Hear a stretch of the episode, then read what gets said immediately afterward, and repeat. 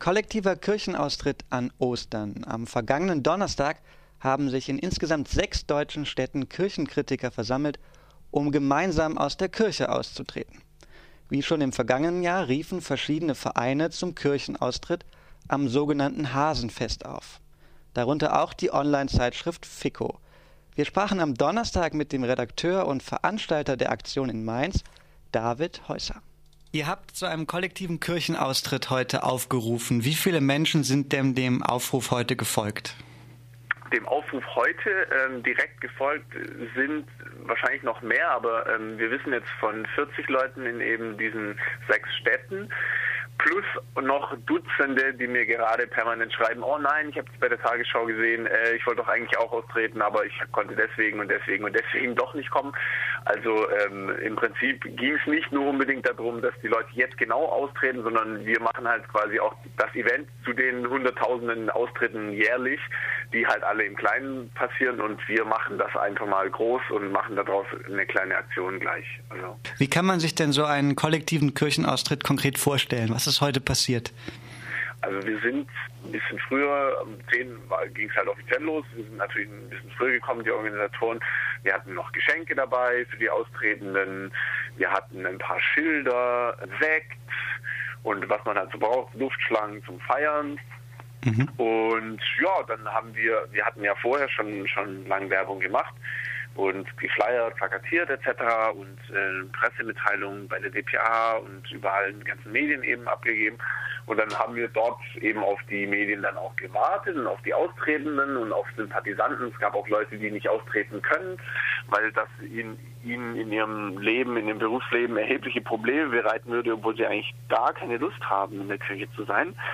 Ähm, Kannst du das kurz vielleicht konkretisieren, welche Leute also, da gemeint sind? Es gibt ja zum Beispiel in sozialen Berufen, mhm. die, ähm, die sehr stark von der Kirche ähm, beherrscht sind, de facto aber fast alles vom Staat bezahlt wird. Das heißt, die Kirche, Kirchen haben da einfach aus äh, dubiosen Gründen, historischen, man auch, was auch immer, ähm, da den Fuß in der Tür, können Leute rausschmeißen, wenn sie sich scheiden lassen oder homosexuell sind oder ihnen sonst wie nicht passen der Kirche. Aber de facto zahlt das meiste der Staat und wenn man eben in so einem jetzt bei der Caritas oder sonst was ähm, arbeitet, kriegt man eben Probleme, wenn man nicht in der Kirche ist und ähm, hat dann teilweise eben äh, nicht die Möglichkeit, irgendwie da zu arbeiten. Und das ist halt ein, an sich auf jeden Fall ähm, geht das nicht so ganz einher mit dem äh, mit der Religionsfreiheit, auch mit der negativen Religionsfreiheit, die ja das Grundgesetz garantiert. Das konkrete Ziel eurer Aktion war Aufmerksamkeit, ist das so richtig? Aufmerksamkeit zu erregen? Ähm, ja, zum, zum einen Aufmerksamkeit und zum anderen natürlich auch Leute zum Austritt. Äh, äh, jetzt nicht unbedingt zu überzeugen so sehr, weil die meisten Leute, die austreten, sind einfach, die sind halt mit zwei da zwangsgetauft worden, ohne dass man sie gefragt hätte oder sie hätte überhaupt fragen können.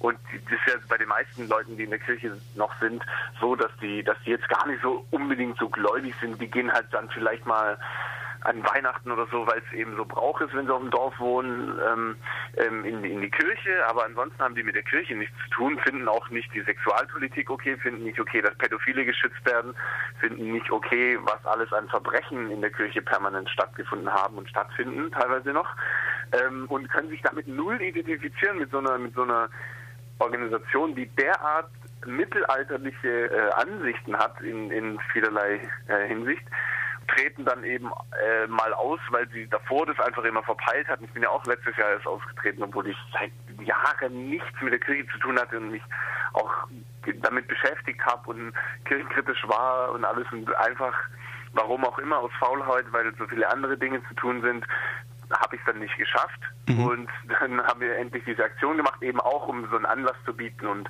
das ein bisschen anzuschieben, weil prinzipiell sind die Leute sowieso längst nicht mehr so gläubig und das fehlt einfach noch, das auch in die Statistik umzumünzen, damit man auch mal irgendwas zur Hand hat und nicht immer ständig sich von irgendwelchen Kirchenvertretern bei irgendwelchen Ethikkommissionen absurderweise erklären zu lassen oder erklären lassen zu müssen, was denn wirklich Ethik ist. Dabei haben die, zeigen die ja offensichtlich, dass sie es selber nicht so genau nehmen mit, mit so moralischen Fragen und solange es um ihre eigenen Mitarbeiter geht.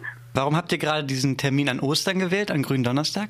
Das Ostern ist halt das, das, das höchste christliche Fest und da kann man dann natürlich auch da ansetzen weil zum Beispiel in Rheinland-Pfalz, wo ich jetzt wohne, wo wir hier sind, in Mainz, da gelten, gelten halt zum Beispiel, wird das Versammlungsrecht eingeschränkt, da dürfen nur noch Versammlungen abgehalten werden, die dem, die der religiösen Erbauung dienen.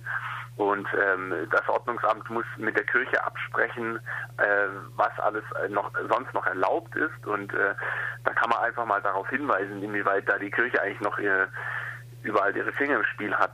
Ja, und deswegen ist es halt ein ganz guter Termin. Das ist natürlich klar, dass, dass die Aufmerksamkeit höher und äh ging es dann auch um Provokation, wenn, wenn du schon sagst, das ist das höchste Fest der Christenheit, dass ihr das gerade an Ostern macht?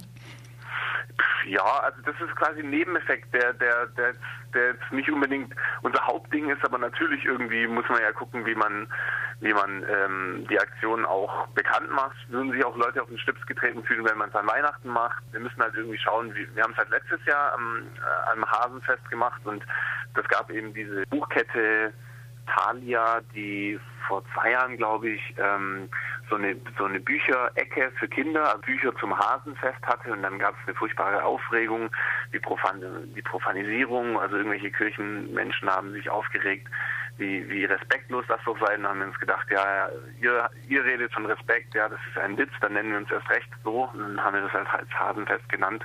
Aber also wie gesagt, es geht nicht unbedingt so sehr um den Glauben. Die, es gibt natürlich auch Gläubige, die sich da davon irgendwie angegriffen fühlen, aber wir sagen das mehrmals explizit. Wenn ihr gläubig seid, seid halt gläubig, ist okay. Solange ihr nicht anfangt, irgendwie so wie die Kirche in andere Leute leben rein zu regieren. Und das ist das nämlich, was das Hauptproblem ist, dass die Kirche irgendwie meint, sie dürfte mitbestimmen überall, obwohl sie dazu überhaupt kein Recht hat. Wir leben in einer Demokratie und nicht in einem Gottesstaat, ja. Auch wenn, auch wenn äh, das Grundgesetz leider nicht ganz eindeutig so eine Trennung von Staat und Kirche ähm, fordert, wird das immer zum Beispiel in Bezug auf beispielsweise islamische Länder, wird immer mit dem Finger gezeigt, ja, die sind so rückständig, die haben, die haben keine Trennung von Staat und Kirche, die haben die ja selber nicht. Ja. Also die Kirchen kriegen ja noch Millionen, Milliarden äh, von Geldern, teilweise noch von Gesetzen, die bis zur napoleonischen Zeit reichen, wo die Kirche enteignet wurde, in Ausgleichszahlungen jetzt schon über 200 Jahre gezahlt werden, was absurd ist, ja.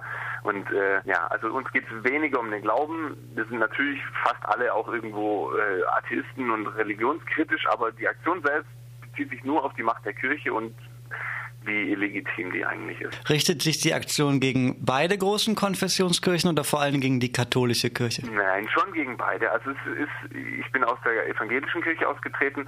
Es ist natürlich so, dass die katholische Kirche ein dankbares Beispiel äh, Angriffsziel ist, weil die einfach so knallhart homophob und frauenfeindlich und bis aber ähm, die evangelische Kirche ist quasi so ein bisschen die, die familienfreundliche Version derselben Sache. Auch in der evangelischen Kirche, in den Freikirchen dann und sonst wo werden halt Broschüren verteilt mit Ich war schwul. Dass, dass es da durchaus manchmal auch fortschrittlichere äh, Positionen gibt, das erkennen wir auch an, aber das macht halt die Sache insgesamt nicht besser. Also ich komme selber aus so einem evangelischen Milieu, äh, geprägten Milieu und ähm, ich weiß, wie verdruckt all das, die, diese ganze protestantische Ethik und dieses lass dich nicht an irgendwas freuen ist und das ist auch schlimm. Also das ist nicht so, dass da die evangelische Kirche wunderbar ist, wie toll wäre. Mhm. Eine persönliche Frage zum Abschluss noch. Glaubst du an Gott? Nein, ich glaube nicht an Gott. Wir sprachen mit David Häuser, Veranstalter des kollektiven Kirchenaustritts, der am Gründonnerstag in mehreren deutschen Städten begangen wurde.